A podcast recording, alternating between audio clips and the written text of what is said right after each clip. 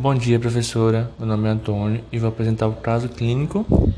E meu grupo é Antônio Marcos, Ana Lídia, Natália Barreto e Luan.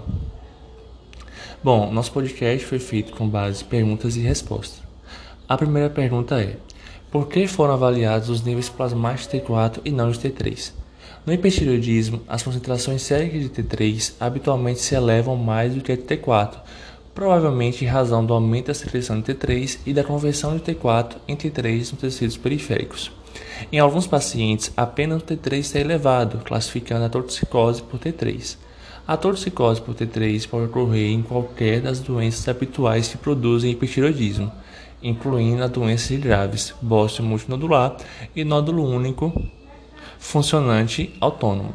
Se a torticicose por T3 não for tratada, o paciente o paciente habitualmente evolui com as alterações laboratoriais típicas do hipertiroidismo, ou seja, aumento de T4 e da captação de iodo.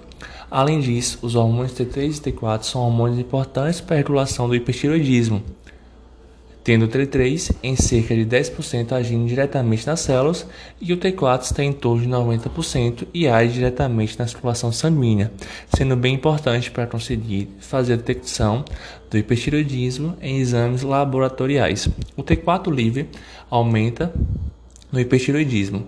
Entretanto, o T4 pode ser falsamente normal no hipertiroidismo verdadeiro, em pacientes com doenças sistêmicas graves. Se a concentração de T4 livre for acima do normal e a TSH for baixo em pacientes com sinais de sintomas sutis de hipertiroidismo, deve-se medir a concentração sérica do T4 para detectar a toxicose por T4. Uma concentração elevada confirma esse diagnóstico. Questão número 2. Com base nos resultados hormonais da paciente, a fonte do problema pode ser no hipotálamo, na tireoide ou na hipófise. E por quê? A produção do hormônio pela tireoide é controlada por outra glândula, a hipófise, que está localizada no cérebro. Por sua vez, a hipófise é controlada por uma região central chamada hipotálamo. O hipotálamo envia informações à hipófise e controla a produção de T3 e T4 pela tireoide.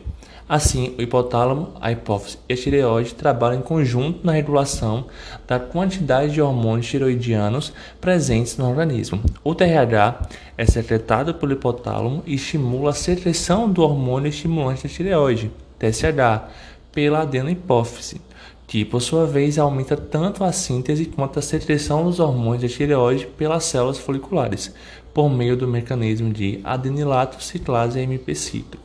Este atua como segundo mensageiro, ativando a proteinousinase, que provoca fosforilação múltipla em todas as células, resultando no aumento imediato da secreção dos hormônios tiroidianos e o crescimento prolongado do próprio tecido glandular. Quando os níveis de T3 e de T4 na circulação sanguínea estão baixos, o hipotálamo estimula a hipófise que passa a secretar TSH. Na presença desse hormônio, a, a tireoide aumenta sua produção e os níveis hormonais voltam ao equilíbrio. Este distúrbio de hipertireoidismo pode afetar diretamente o funcionamento da tireoide, levando uma produção excessiva de T3 e T4, sendo caracterizado a doença. Questão número 3. Baseado nas ações dos hormônios tiroidianos em células ou órgãos-alvo, explique todos os sintomas: frequência cardíaca, pressão arterial, calor, tremor nas mãos, nervosismo, falta de sono, exoftalmia, perda de peso e aumento da tireoide. Bom, com o aumento da quantidade de T3 e T4 na corrente sanguínea, o metabolismo da maioria dos tecidos do corpo fica muito aumentado.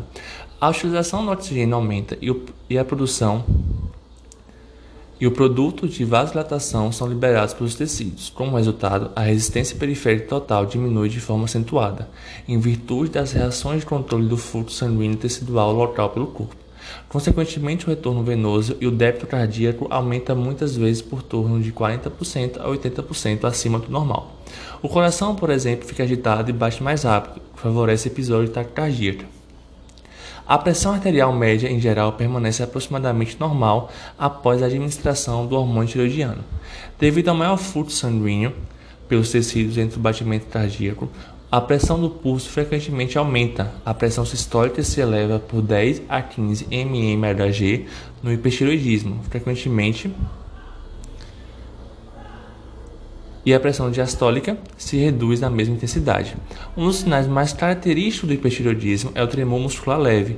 Ele é diferente do tremor brusco da doença de Parkinson ou dos calafrios porque sua frequência é maior, atingindo 10 a 15 vezes por segundo. O tremor pode ser observado facilmente pela colocação de folha de papel sobre os dedos tendidos do paciente e notando-se o grau de vibração do papel.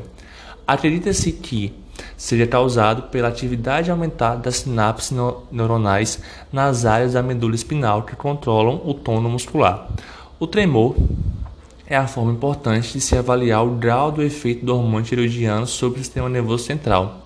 Além do maior apetite da ingestão alimentar, o hormônio tiroidiano aumenta tanto a produção da secreção digestiva como a motilidade do gastro do trato gastrointestinal.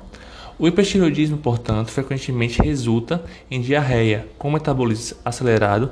Quem sofre com a disfunção tem um consumo de energia elevado. Para suprir essa constante demanda por combustível, o corpo começa a desfazer dos estoques de gordura no tecido adiposo.